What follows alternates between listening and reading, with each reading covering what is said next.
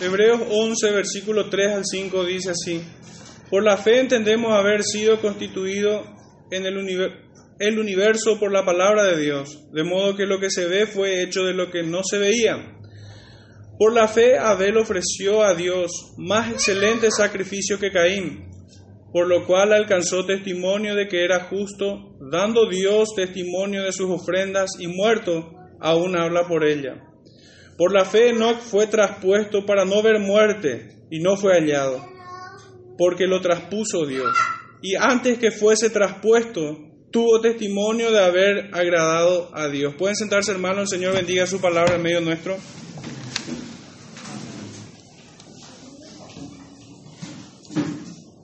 Bueno, a partir de este domingo estoy abriendo una pequeña serie que le puse por título por medio de la fe.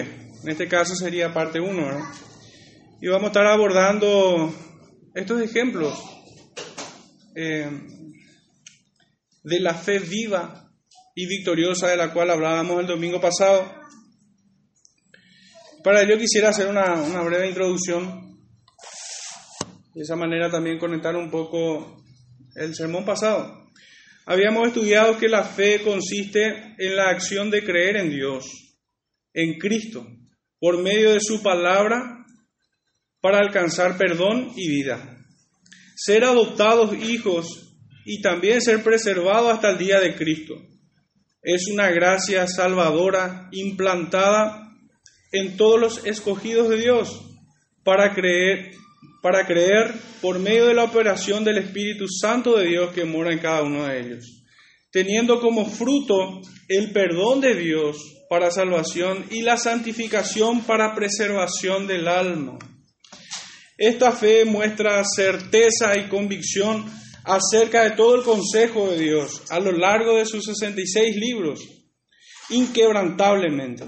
En ella se percibe la autoridad máxima de Dios, las excelencias superior, sus excelencias son superior a cualquier otro escrito, pues muestra la gloria de Dios en sus atributos la excelencia de Cristo en su naturaleza y oficios, el poder y la plenitud del Espíritu Santo en su obra y operaciones. Así es capacitado para confiar su alma a la verdad así creída y también actuar de manera diferente según sea el contenido de cada pasaje. Es decir, produciendo obediencia a sus mandamientos, temblando ante sus amenazas, abrazando las promesas de Dios para esta vida y la venidera. Por ella aceptamos, recibimos y descansamos en Cristo para ser justificados y santificados. Lo contrario a todo esto, por una especie de contraste, nos estamos ejercitando un poco también en conceptualizar algunas doctrinas por medio de lo que no es. Lo contrario a todo esto es el horrible pecado de incredulidad extensamente denunciado en esta carta. Pudiera tomar nota, pero hemos hablado puntualmente de este, de este punto en Hebreos 3.12, 19, 4.2 y capítulo 10, verso 38-39, más, el texto más cercano. Teniendo por, por fruto de la incredulidad el desprecio hacia la palabra de Dios, cayendo en desobediencia, y en manifiesta rebeldía hacia Cristo y su palabra. Esto un poco eh, a modo de introducción, pero en esta mañana eh, me propuse hablar un poquito de tres puntos. La primera de ellas es acerca del testimonio que Dios mismo tiene acerca de la creación. El único testigo de la creación, porque no hubo hombre en aquel momento, sino solo la Trinidad, Dios. Dios mismo. Lo segundo es mirar un poco la fe a través de la vida de Abel. Y en tercer punto, de vuelta a ver la fe a través de la vida de Enoch y cerrar en esto. Pero en estos tres, en estos tres puntos, subtemas, vamos a decirlo así, la creación, Abel y Enoch, el concepto y el significado de la fe es ampliado es ejemplificado también. Lo que hemos visto en los primeros versículos, en el primer, versículo 1 y en el versículo 2. Entonces vuelvo a leer el versículo 3 y dice así, por la fe entendemos haber sido constituido el universo por la palabra de Dios, de modo que lo que se ve fue hecho de lo que no se veía. Claramente está evocando el escritor Génesis 1.1, donde pudiéramos ir brevemente allí. Génesis 1.1 dice, en el principio creó Dios los cielos y la tierra. Entiéndase esto como todo el universo, todo lo que existe en el espacio-tiempo. Aquí el tema subyacente es la doctrina de la creación. El escritor nos dice, entendemos por lo que el primer testimonio acerca de la fe, o el primer ejemplo acerca de la fe, de lo que él había definido unos versículos arriba, es la de él mismo y la de aquellos receptores de la carta. Es el primer ejemplo acerca de la fe que es demostrada a lo largo de este capítulo 21 veces, donde leemos por la fe. Son 21 veces que aparece por la fe Abraham, por la fe Moisés, por la fe Noé, por la fe Abel y así muchos más. Incluso cierra el capítulo diciendo de que no tiene espacio ni tiempo para poder citar a todos aquellos antiguos que hicieron gala de esta misma fe, que fueron, fueron empoderados por ella. Si bien nadie más que solo Dios estuvo en la creación, entonces solamente tenemos su testimonio para creer en Él. Solamente, eh, si podemos ir brevemente a lo que dice para sostener un poco esto que estoy diciendo en el libro de Job, capítulo 38, versículo 4, dice así, ¿dónde estabas tú cuando yo fundaba la tierra? Házmelo saber si tienes inteligencia. Es desafiante la verdad que esta fe de la cual es descrita aquí porque el ser humano está acostumbrado a describir o a entender o a aceptar o a creer incluso en aquellas cosas que puede percibir a través de los sentidos. O puede ser capaz incluso de creer en el testimonio de una persona a quien conoce y sabe de su fidelidad y sabe de su franqueza. Pero el origen de todas las cosas, la creación en sí misma, desafía al hombre a creer a aquel que no ve aquello que no vio, es la creación misma.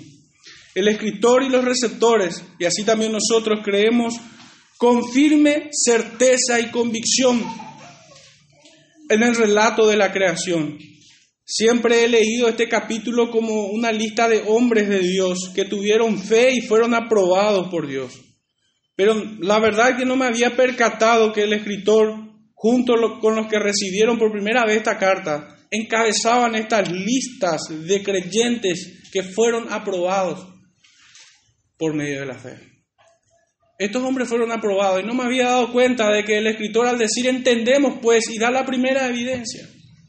Por la fe entendemos, él cree en el relato del Génesis y así también aquellos que reciben en la carta, en esa palabra conjugada de esa manera, se involucra él mismo así como con aquellos hermanos que recibieron la carta. Ellos creían en el relato de Génesis. Y esto no es extraño, sino hasta hace poco más de 200 años, donde toda la iglesia a lo largo de su historia ha creído en el relato literal del Génesis, sino hasta hace 200 años donde Satanás ha metido sus herejías haciéndonos creer o queriéndonos convencer de que la Tierra tiene miles de millones y millones de años.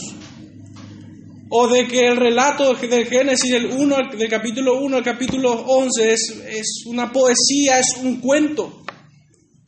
Es como si el mismo Abel del cual estamos leyendo aquí no existiera, es solamente poesía, es solo cuento.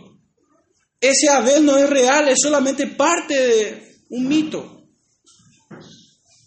aquellos falsificadores de la fe cristiana dicen de que el relato bíblico es más bien una copia de otras culturas que tenían el mismo relato. Pero esto es falso. Aquellos hombres, así como el escritor de Hebreos y los que recibían esta carta, creían y entendían en el relato de la creación. Ellos le creyeron a Dios. Creyeron a Dios, creyeron a aquel único testigo que estaba en la creación y el cual da su testimonio por medio de su palabra. No me había percatado, pero ellos eran los primeros que inauguran esta lista de hermanos aprobados por medio de la fe. Esta doctrina, en esta carta ya podemos, ya lo hemos estudiado, pero lo podemos volver a ver en el capítulo 1, en el versículo 1, en donde empieza. El versículo 2, me corrijo, Hebreos 1, versículo 2, donde leemos en la parte final, y por quien asimismo hizo el universo. Y en el versículo 10 del mismo capítulo dice, y tú, oh Señor, en el principio fundaste la tierra y los cielos.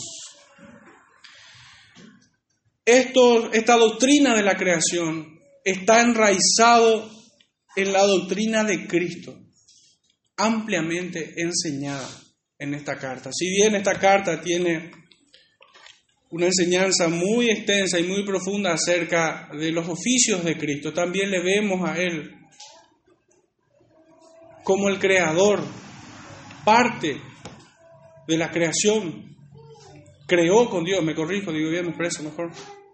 Dios, la Trinidad toda, Dios Padre, el Hijo y el Espíritu Santo estuvieron en la creación. Esta doctrina está profundamente enraizada en esta doctrina de Cristo. Sería un terrible error considerar esta doctrina como una de segundo orden o poco relevante para la iglesia.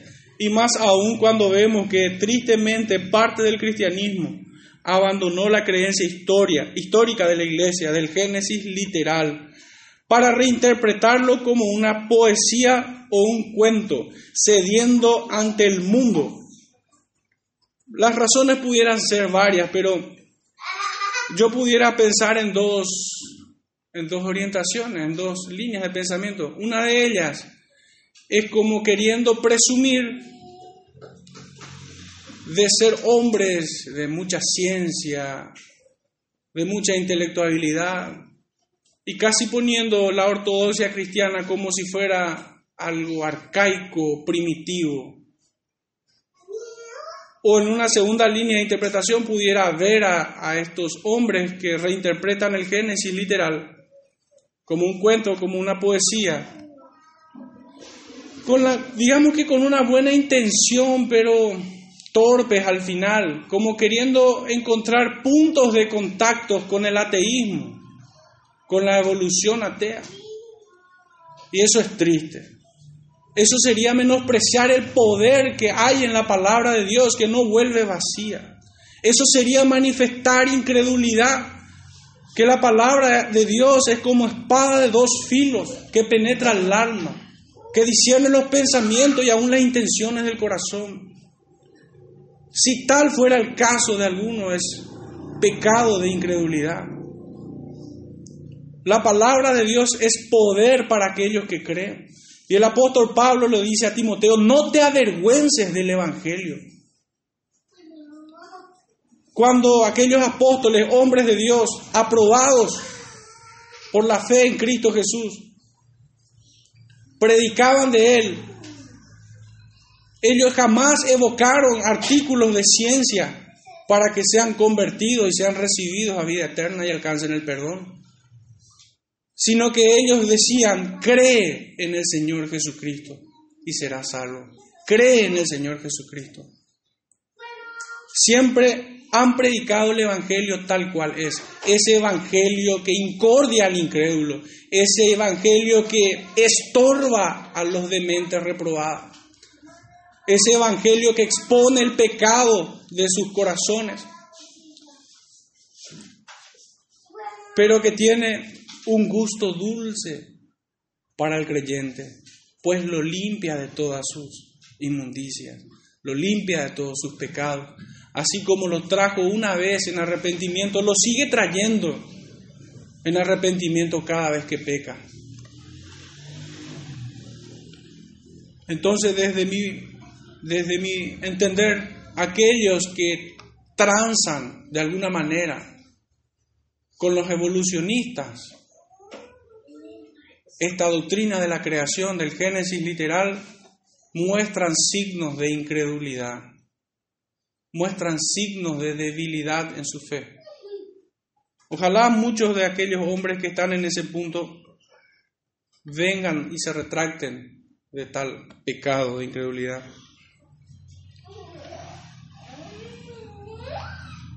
Entonces decíamos que se habían apartado de la ortodoxia cristiana en cuanto a este tema.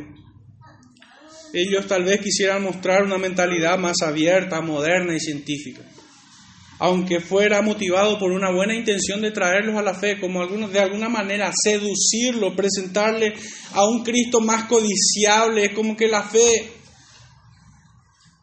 no es del todo codiciable para aquellos que son llamados.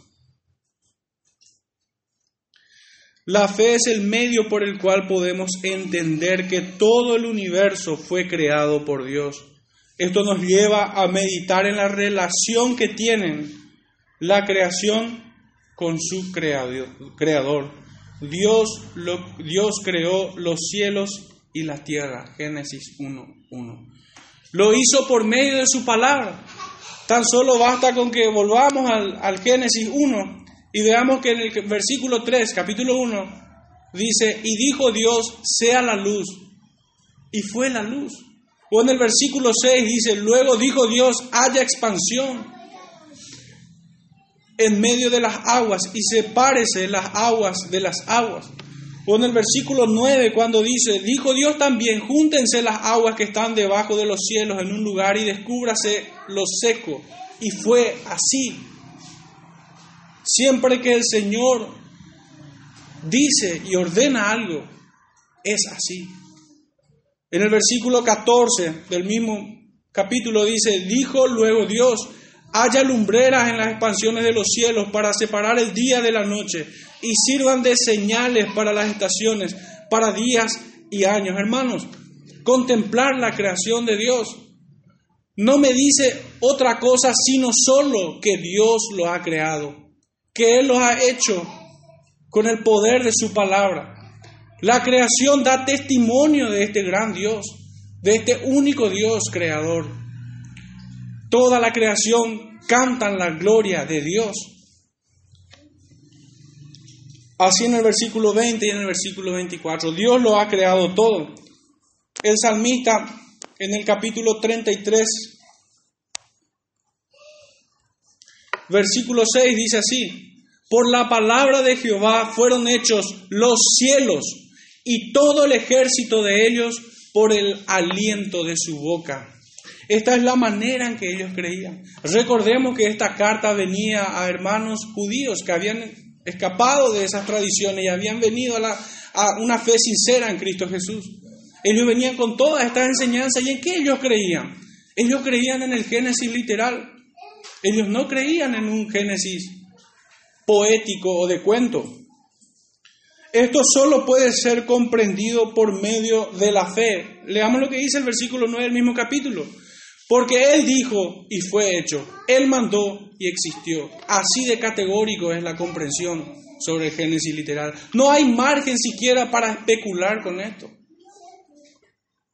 Es una doctrina bien presentada y acabada. Esta fe desafía y vence al intelecto humano.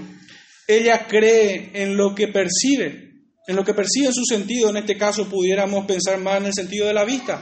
Pero la fe cree en la palabra de Dios por medio, por medio del cual creó todo lo que vemos. Nadie estuvo en la creación sino solo Dios. Este es su testimonio acerca del mismo. No creer en el Génesis literal es hacerlo a Él mentiroso. Toda la creación tiene un principio y antes de ella prevalecía lo invisible o lo que aquí podemos leer en Hebreos 11:3, lo que no se veía.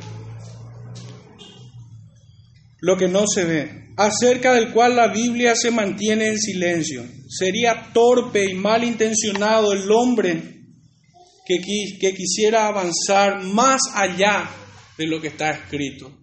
Pues bien dice el, apóstol Pablo en 1 Corintios 4, aprendan de, de mí de Apolos a no ir más allá de lo que la escritura enseña. Y una vez más, en el mismo sentido, en el mismo espíritu, recordar las, profet las palabras del profeta, cuando en Deuteronomio 29, 29 dice, las cosas secretas pertenecen a Jehová, mas las reveladas es para vosotros. Ir más allá de esto sería desafiar lo que Dios ha establecido. Ir más allá de esto es querer tomar algo que no le pertenece, pues Dios no se lo ha dado. Aquel hombre que quisiera, por ejemplo, desentrañar el famoso misterio del origen del mal, un capítulo aparte en la teología, es un ladrón. Aquel que quisiera dar respuesta a este origen es un ladrón es una persona atrevida, es una persona rebelde y soberbia que no se conforma con las palabras que Dios ha dado y ha revelado. Al hombre le debe bastar lo que la palabra de Dios dice. En este punto, finalmente, la fe es ampliada en su concepto, en su concepto inicial de Hebreos 11.1. Creemos porque es el testimonio de Dios. Creemos porque es la palabra de Dios. Esto es lo que el Espíritu Santo obra en el corazón de cada uno de nosotros. Lleva cautivo todo pensamiento a la mente de Cristo, a creer en la palabra de Dios. Creemos en el Génesis literal, porque Dios así lo dice, porque Dios así lo ha puesto en su palabra nosotros pudiéramos mirar todas las ciencias que hoy tenemos a nuestro alcance y no está mal. No está mal, yo diría que es deleite para el creyente mirar lo complejo y hermoso que es la creación de Dios.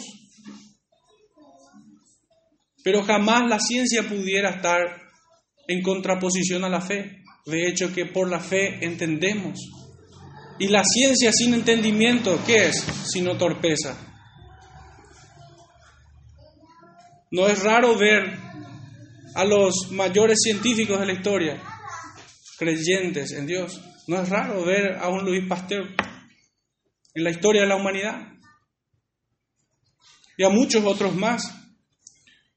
Nuestro segundo punto, la vida de Abel. Por la fe Abel ofreció un sacrificio excelente a Dios. El versículo 4 dice, por la fe Abel ofreció a Dios más excelente sacrificio que Caín, por lo cual alcanzó testimonio de que era justo, dando Dios testimonio de sus ofrendas y muerto aún habla por ellas.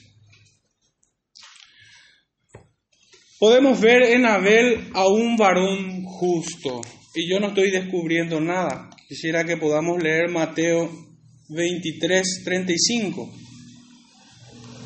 ¿Qué se dice acerca de este hermano? Este varón justo. Mateo 23, versículo 35. Por tanto, he aquí yo os envío profetas y sabios y escribas, y de ellos a uno mataréis y crucificaréis, y a otros azotaréis en vuestras... Creo que escogí mal el, el, texto. Ah, sí, versículo 35. Para que venga sobre vosotros toda la sangre justa que se ha derramado sobre la tierra, desde la sangre de Abel el justo hasta la sangre de Zacarías, hijo de Berequías, a quien matasteis entre el templo y el altar. Abel el justo, esto es lo que tomamos de aquí en cuyo corazón Dios puso sus leyes y su temor. Es que no hay otra forma, hermanos, de que el hombre pudiera ser declarado justo, si no fuera regenerado por el Espíritu Santo de Dios y en él sea puesta su ley y temor a Dios, para que pudiera caminar en los caminos de la verdad y de la vida. Podemos refrendar esto con el libro del profeta Jeremías, capítulo 32,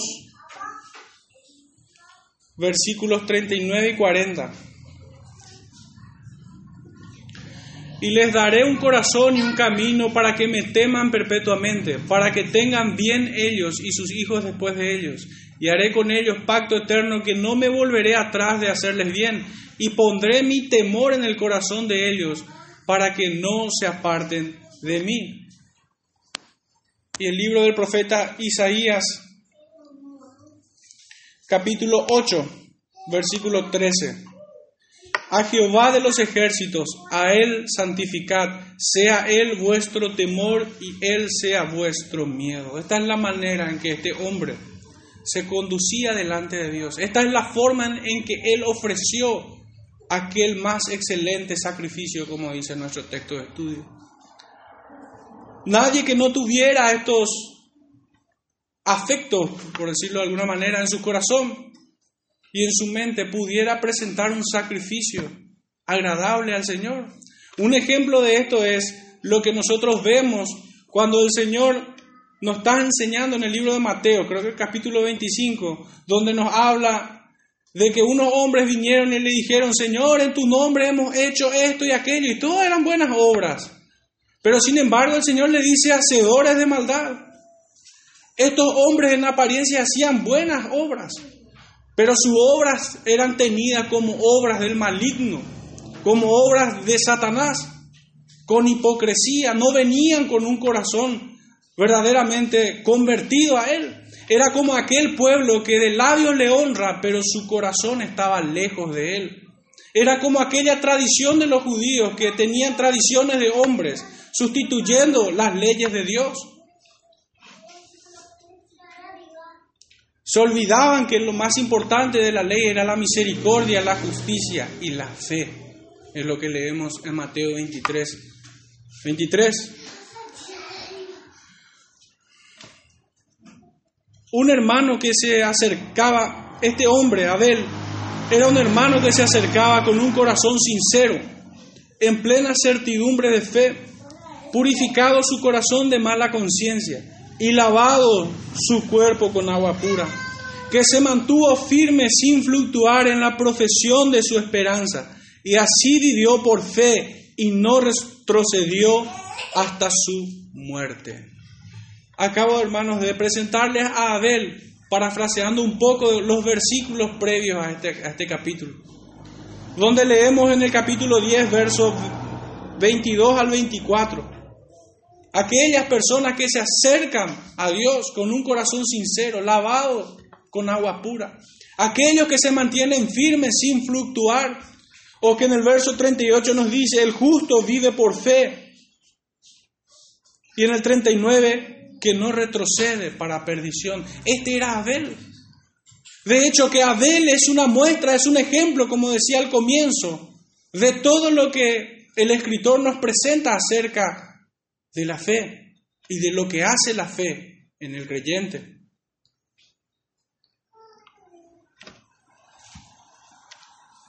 Dios se agradó de su ofrenda.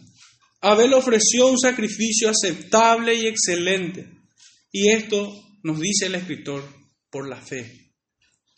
Tenemos bien claro que la fe solo viene por el oír de su palabra, de la palabra de Dios. Podemos nosotros estar persuadidos de que Abel recibió la palabra de Dios. Pues si Abel ofreció más excelente sacrificio por la fe. No hay otra forma que no, que no sea recibiendo la palabra de Dios.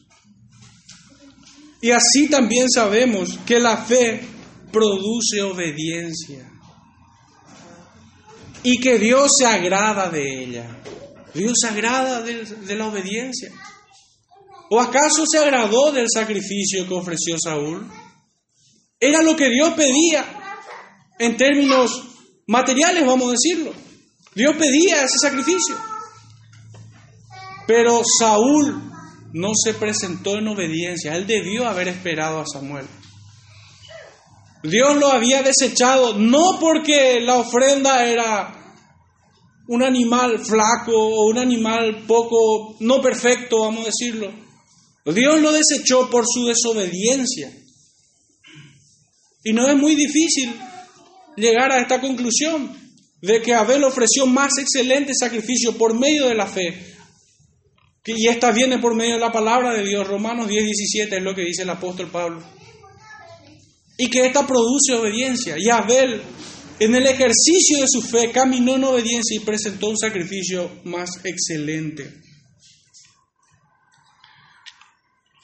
Quisiera repasar esos versículos que acabo de, parafrasear. El primero de ellos es el que vemos en Romanos 10, versículo 17. Así que la fe es por el oír y el oír por la palabra de Dios. El otro texto que quisiera que miremos es el de Santiago, capítulo 1, versículo 25. Dice así, mas el que mira atentamente en la perfecta ley, la de la libertad, y persevera en ella, no siendo oidor olvidadizo, sino hacedor de la, de la obra, este será bienaventurado en lo que hace. Abel lo fue. Primera de Juan, capítulo 3, versículos 21 y 22. Amados, si nuestro corazón no nos reprende, Confianza tenemos en Dios y cualquiera cosa que pidiéremos la recibiremos de Él, porque guardamos sus mandamientos y hacemos las cosas que son agradables delante de Él. Primera de Reyes, capítulo 2, versículo 3. Guarda los preceptos de Jehová tu Dios andando en sus caminos y observando sus estatutos y mandamientos, sus decretos y sus testimonios, de la manera que está escrito en la ley de Moisés, para que prosperes en todo lo que hagas y en todo aquello que emprendas. En el libro de Josué, capítulo 1, versículo 8. Nunca se apartará de tu boca este libro de la ley, sino que de día y de noche meditarás en él, para que guardes y hagas conforme a todo lo que en él está escrito, porque entonces harás prosperar tu camino y todo te saldrá bien. Ayer, hermano, estábamos estudiando la doctrina de las buenas obras. Y si algo quedó bien claro en ese estudio es que no podemos hacer buenas obras separado de lo que Dios revela en su palabra. Una buena obra delante de Dios necesariamente está descrita y contenida en la palabra de Dios. Es cumplir la voluntad de aquel que lo manda. En esto consiste una buena obra. En esto consiste. En el libro de Romanos de vuelta.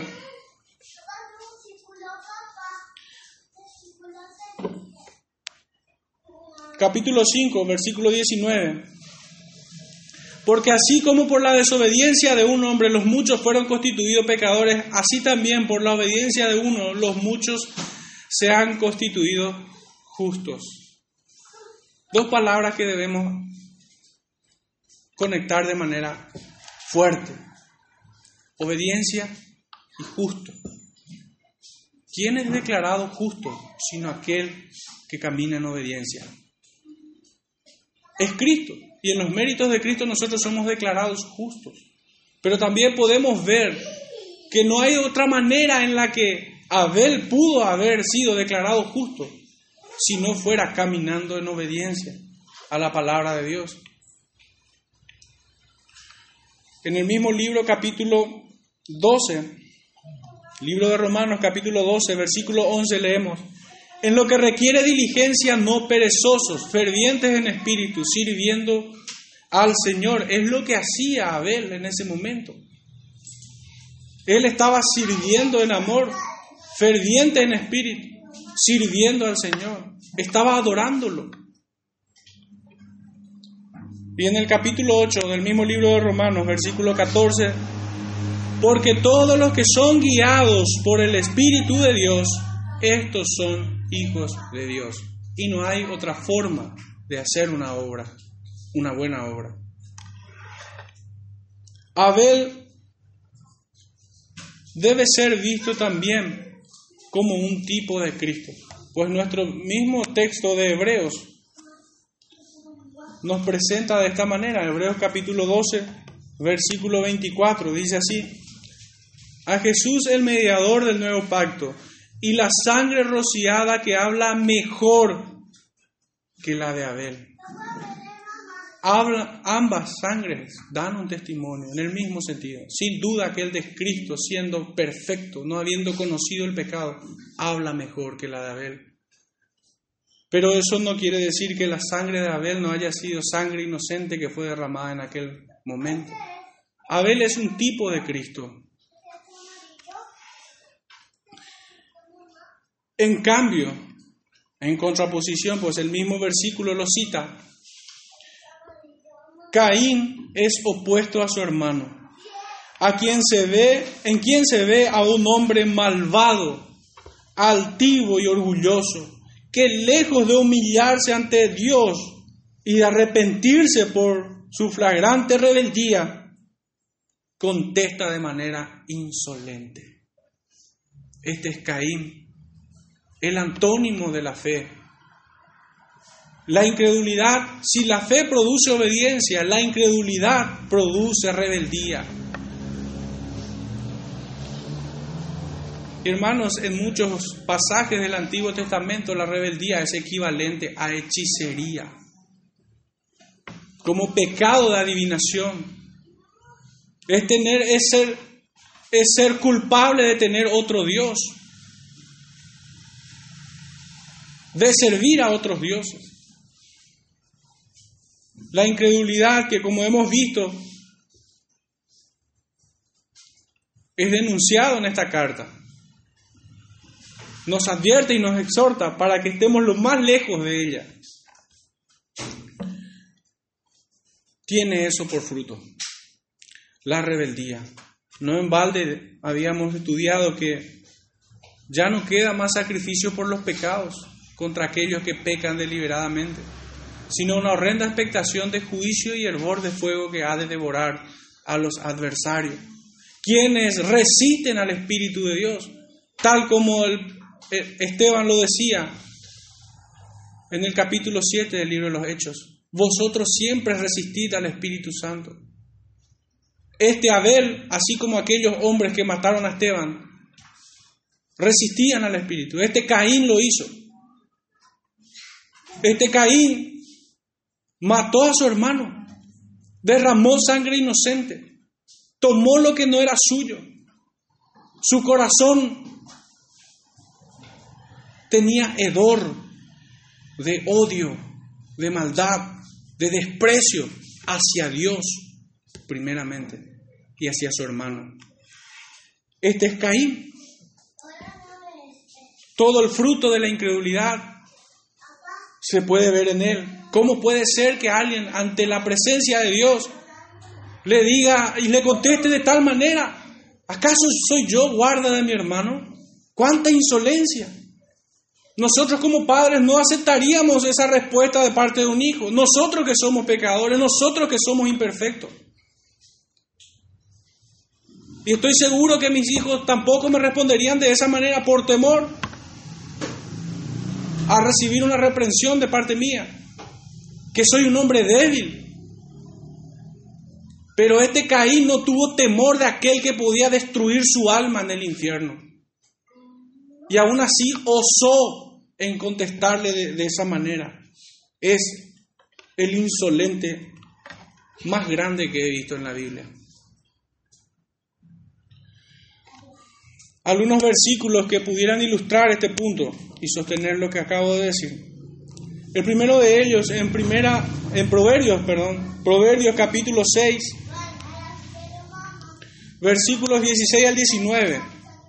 Seis cosas aborrece Jehová y aún siete abomina su alma, los ojos altivos, la lengua mentirosa, las manos derramadoras de sangre inocente, el corazón que maquina pensamientos inicuos, los pies presurosos para correr al mal, el testigo falso que habla mentiras y el que siembra discordia entre hermanos, amonestación contra el adulterio. Pareciera ser que estaba pensando en Caín cuando fue escrito este proverbio. Caín tenía ojos altivos. Imagínense para mirar de esa forma a Dios y no temer. Era mentiroso, porque habiéndosele preguntado dónde estaba su hermano, él responde con evasivas. Las manos derramadoras de sangre había matado a su hermano.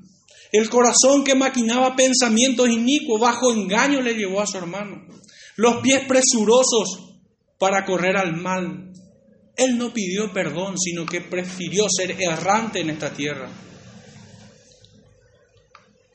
Es un testigo falso de la fe verdadera.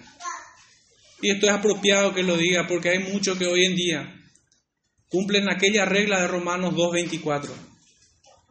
Por causa de vosotros el nombre de Dios es blasfemado entre los gentiles. Hay muchos Caín en nuestro cristianismo que muestran todos estos signos que el Señor aborrece, pero que sin embargo se hacen llamar cristianos, más viven como diablos.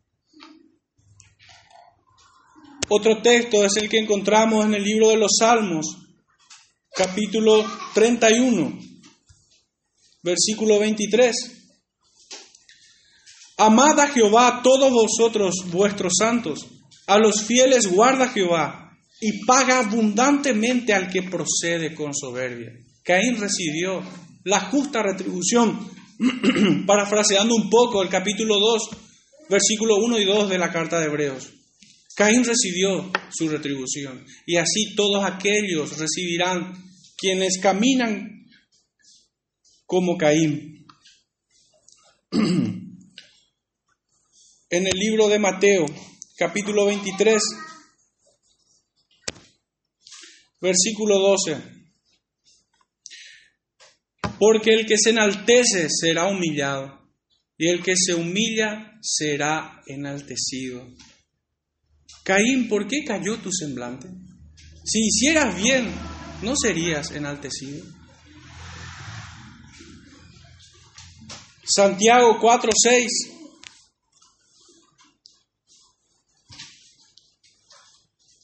pero Él da mayor gracia. Por esto dice, Dios resiste a los soberbios, a los soberbios y da gracia a los humildes. Y el último versículo de este punto es el que encontramos en Malaquía, Malaquías 2, 1 y 2. Ahora pues, oh sacerdotes, para vosotros es este mandamiento. Si no oyereis y si no decidís de corazón dar gloria a mi nombre, ha dicho Jehová de los ejércitos, enviaré maldición sobre vosotros y maldeciré vuestras bendiciones y aún las he maldecido porque no os habéis decidido de corazón. ¿Qué hacía Caín trayéndole ofrenda al Señor? Aparentemente cualquier, cualquiera que pudiera ver esa imagen diría, está trayendo adoración al Señor pero no se ha decidido verdaderamente dar gloria en su corazón a Dios, sino que Él en su capricho y necedad decidió hacer lo que a Él bien le placía, decidió ofrecerle un culto diferente al que Dios había mandado, decidió ofrecerle fuego extraño a Dios y recibió maldición, sin duda. Este es Caín.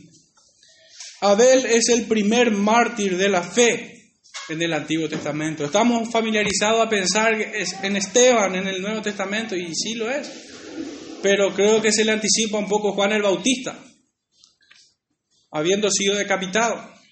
Pero en el Antiguo Testamento, sin lugar a dudas, lo fue Abel. El primer mártir de la fe, porque Abel por la fe ofreció más excelente sacrificio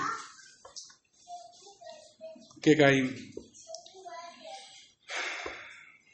El concepto de la fe es ampliado en este punto en términos de obediencia y de sincera adoración a Dios. Por más que cantemos lindo, por más que ofrezcamos un culto correcto, si nuestro corazón no es sincero delante de Dios, no es recibida esta adoración. sino que testifica en nuestra contra. Necesitamos acercarnos a Dios en sincero arrepentimiento para que el Señor nos restaure. El último punto es el que encontramos en el versículo 5. Por la fe Enoch agrada o agradó a Dios. Dice nuestro versículo en Hebreos 11:5. Por la fe Enoch fue traspuesto para no ver muerte y no fue hallado, porque lo traspuso Dios. Y antes que fuese traspuesto, tuvo testimonio de haber agradado a Dios de este hermano. Es muy breve el relato que tenemos en la Biblia. El relato bíblico acerca de este hermano es breve, pero es el que encontramos en Génesis capítulo 5. Génesis capítulo 5, versículo 21 al 24. Dice, vivió Enoch 75, 65 años y engendró a Matusalén y caminó Enoch con Dios después que engendró a Matusalén 300 años y engendró hijos e hijas. Y fueron todos los días de Enoch 365 años. Caminó pues Enoch con Dios y desapareció porque le llevó Dios. Lo verdaderamente relevante aquí es que él caminó con Dios. Él caminó con Dios así como se refiere en el capítulo 6 acerca de Noé. Vayamos a Génesis 6, versículo 9. Estas son las generaciones de Noé. Noé, varón justo, era perfecto en sus generaciones. Con Dios caminó Noé. ¿Cuáles eran las virtudes de este hombre que había caminado con Dios? Era un hombre justo, era un varón justo, era perfecto en su generación. Era recto delante de Dios. Tal es así que fue llamado pregonero de justicia. Vivió en obediencia, aún yendo en contra de toda la corriente del mundo que se burlaba de él. Pero él creyendo en las palabras que le habían sido dadas, fielmente construyó aquella arca. Caminó en obediencia, poniendo por obras aquellos requerimientos que el Señor le había dado. El Señor le había dado una orden y él la puso por obra. Este hombre es llamado varón justo que caminó con Dios. Enoch no pudiera ser muy diferente. No pudiera ser muy diferente a Noé, quien fuera un varón justo y esto según nuestro texto, por medio de la fe. Enoch, por la fe, caminó con Dios y fue traspuesto por él. Por la fe. Así tenemos el testimonio de que él agradó a Dios. Por la fe, hermanos. Vuelvo a enfatizar, ese es nuestro tema. Por la fe. Por la fe entendemos que fue creado el universo. Por la fe, Abel ofreció más excelente sacrificio. Por la fe, Enoch caminó con Dios y no vio la muerte. Pudiéramos investigar un poco más acerca de esto, de caminar con Dios. Y podemos ir al capítulo 17 de nuestro libro de Génesis, en el cual estamos. Génesis 17, versículo 1. Era Abraham de edad de 99 años cuando le apareció Jehová y le dijo, yo soy el Dios Todopoderoso, anda delante de mí y sé perfecto. Miqueas 6, 8.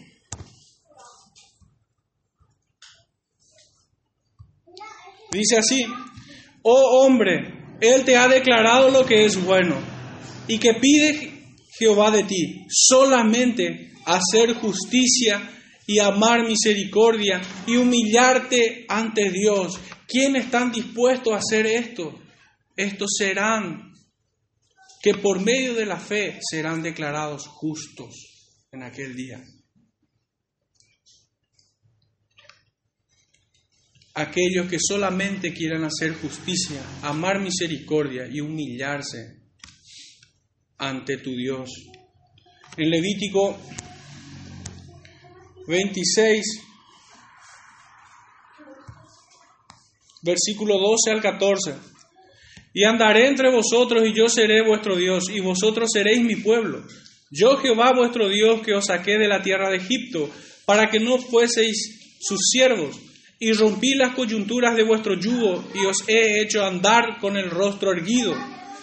Pero si no me oyereis, ni hiciereis todos mis estatutos, y si desdeñareis mis decretos, y vuestra alma menospreciareis mis estatutos, no ejecutando todos mis mandamientos, e invalidando mi pacto, lo que siguen, hermanos, a ese texto de historia conocida. Aquellos que caminan con Dios guardan sus mandamientos. Son las palabras de nuestro Señor Jesucristo en Juan 14, 15. Si me amáis, guardad mis mandamientos. Y en 15, 14, cuando, cuando el Señor nos dice, vosotros sois mis amigos, si hacéis lo que yo os mando.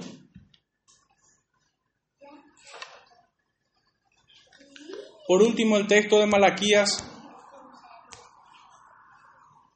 capítulo 2, versículo 2, es, perdón, 5 al 7. Capítulo 2, versículos 5 al 7. Mi pacto con él fue de vida y de paz, las cuales cosas yo le di para que me temiera. Y tuvo temor de mí y delante de mi nombre estuvo humillado. La ley de verdad estuvo en su boca e iniquidad no fue hallada en sus labios en paz y en justicia anduvo conmigo y a muchos hizo apartar de la iniquidad. Estos son los que caminan con Dios. Son pregoneros de justicia como Noé. Son hombres como Abel que ofrecen una adoración sincera en obediencia a Dios y a su palabra. Enoch fue, parafraseando una vez más al apóstol Pablo, una carta abierta de Dios, predicada a los hombres de su tiempo. Así debe ser, hermanos, todo creyente. Una carta abierta de parte de Dios que es predicada al mundo. Segunda de Corintios capítulo 3, versículos 2 y 3. Nuestras cartas sois vosotros, escritas en nuestros corazones, conocidas y leídas por todos los hombres siendo manifiesto que sois cartas de Cristo, expedida por nosotros, escrita no con tinta, sino con el Espíritu del Dios vivo, no en tablas de piedras, sino en tablas de carnes del corazón. Voy cerrando, hermanos. Isaías 35, versículo 8. Y habrá allí calzada y camino, y será llamada camino de santidad. No pasará inmundo por él, sino que él mismo estará con ellos. El que anduviere en este camino, por torpe que sea, no se extraviará. ¿Podemos creer que Abel era perfecto? No. Él era hombre pecador también. Pero amaba a Dios buscaba la santidad, anhelaba con todas sus fuerzas caminar en obediencia. Y aunque por torpe que fuera, no se extraviará. Extrañamente los hombres más doctos son los que se extravían. Extrañamente son los hombres más fuertes los que terminan como Goliat. Extrañamente los hombres más poderosos son como aquel rico que estuvo frente a Lázaro. Extrañamente. Es toda una paradoja, podríamos decir. Génesis, capítulo 18, versículo 19 dice así, porque yo sé que mandará a sus hijos y a su casa después de sí, que guarden el camino de Jehová. ¿Cómo, hermano? Dice el texto, haciendo justicia y juicio, para que haga venir Jehová sobre Abraham lo que ha hablado acerca de él. El libro de Deuteronomio capítulo 10, versículos 10 al 13. Y yo estuve en el monte como los primeros días, cuarenta días y cuarenta noches, y Jehová también me escuchó esta vez, y no quiso Jehová destruirte. Y me dijo Jehová, levántate, Anda para que marches delante del pueblo, para que entren y posean la tierra que juré a sus padres, que les había de dar. Ahora pues, Israel, ¿qué pide Jehová tu Dios de ti, sino que temas a Jehová tu Dios, que andes en todos sus caminos y que lo ames y sirvas a Jehová tu Dios con todo tu corazón y con toda tu alma? Capítulo 28 del mismo libro, versículo 9. Te confirmará Jehová por pueblo, santo suyo, como te lo ha jurado, cuando guardares los mandamientos de Jehová tu Dios y anduvieres en sus caminos. El Salmo 1.1, bien conocido por nosotros, bienaventurado es aquel varón que no anduvo en camino de pecadores. Y el contraste a ese camino de pecadores, ¿cuál es? Sino que en la ley de Jehová está su delicia, y en ella medita de noche y de día. Este es el camino de Dios. De esta manera caminó Enoch. De esta manera se presentó Abel. Y de esta manera su iglesia camina hoy. Salmos, una vez más el libro de los Salmos, pero ya cerrando. Salmos capítulo 18, versículo 30. En cuanto a Dios, perfecto es su camino, y acrisolada la palabra de Jehová. Escudo es a todos los que en Él en esperan. La esperanza bienaventurada inunda el corazón de sus hijos. El escritor de Hebreos le hace poner la mirada y el corazón en esto. El que ha de venir vendrá. No perdáis pues vuestra confianza que tiene grande galardón.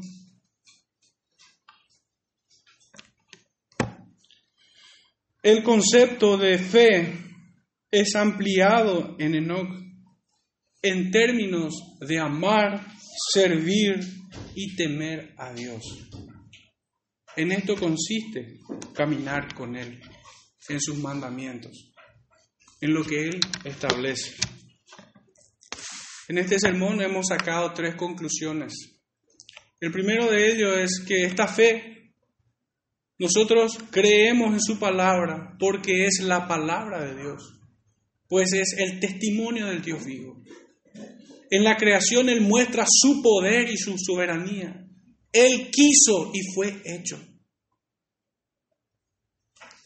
En el segundo punto, en la, en la persona que podemos decir con mucha confianza, en nuestro hermano Abel, aprendimos acerca de la fe que tiene que ver con la obediencia y de una adoración sincera a Dios. Y esta adoración sincera no tiene que ver con lo que vos querés hacer, sino con lo que Él quiere que hagas. Y por último, en la vida de nuestro hermano Enoch, hemos aprendido la fe, de la fe, que consiste en amar, servir y temer a Dios. Esto es caminar con Él. El profeta Isaías, como habíamos leído, que Él sea vuestro temor y vuestro miedo. Santificad a Jehová. No es un temor servil, es un temor reverente. No es un temor gravoso, sino uno lleno de gracia. Pues nuestros corazones se inclinan ante Él de manera espontánea. Oremos hermanos para cerrar este tiempo. Padre Santo, te damos gracias por tu palabra. Bendice, Padre, a tu iglesia en este tiempo, a cada uno de mis hermanos aquí presentes. Y así también, Señor, a aquellos que no han podido venir y a y aquellos quienes, a quienes pudiera llegar este mensaje. Señor, confírmalos en fe y guíanos a todos nosotros, Señor, a caminar en tu palabra, Señor. En el nombre de nuestro Salvador Jesucristo te pedimos esto. Amén.